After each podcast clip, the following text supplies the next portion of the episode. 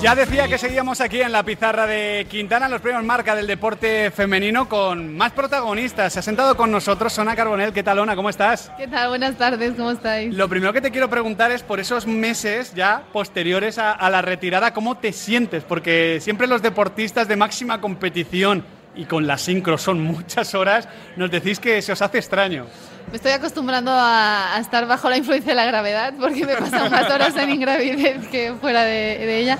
Pero la verdad es que contenta, feliz, eh, cambiando un poco pues eh, mis prioridades, eh, la perspectiva de todo, echando de menos cosas como la adrenalina o como os decía el agua, pero también muy feliz de no pasar frío cada día de mi vida, de no estar muerta, cansadísima cada día, o sea que la verdad es que feliz. Pero ¿pasas alguna hora a lo largo de la semana en la piscina o de momento nulo? Cero, de radio. Cero. Mucho menos de lo que querría. Eh, Mi marido siempre me decía, eh, algún día vas a, vas a querer tener agujetas. Y yo siempre decía, no, que va, estoy muerta, no quiero hacer ni un gramo más de esfuerzo. Y ahora es verdad que echo de menos eh, moverme más. Eh, yo te quería preguntar, una un poco por el deporte femenino en, en general. Yo antes decía, empezaba el, programa cuando me preguntaba Miguel diciendo que creo que a día de hoy, aunque es verdad que tenemos un gran deporte masculino, creo que el deporte femenino es el orgullo de nuestro país, ¿no? Porque somos campeonas del mundo de, de fútbol, de muchísimas cosas y porque las medallas en los Juegos eh, mayoritariamente son, son de mujeres. Sí, yo creo que ya hace años que estamos en un grandísimo momento. También gracias a vosotros cada vez visibilizamos más pues, el deporte femenino, también los deportes emergentes, ¿no? No todo es fútbol y cada vez más pues, se pueden explicar las historias de cada deportista, ¿no? de cada federación, lo que hay detrás de, ese, de esas medallas y de esos logros.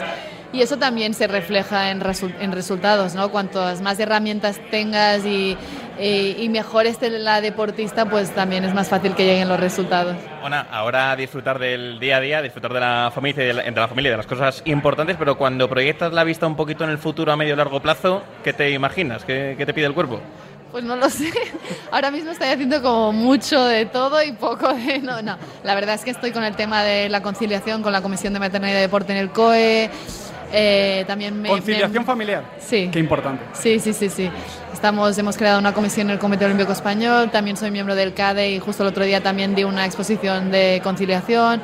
Ahora estamos intentando hablar con el Comité Olímpico Internacional para cambiar las cosas y si puede ser ya de cara a París, también creando mi propia marca de moda sostenible de baño.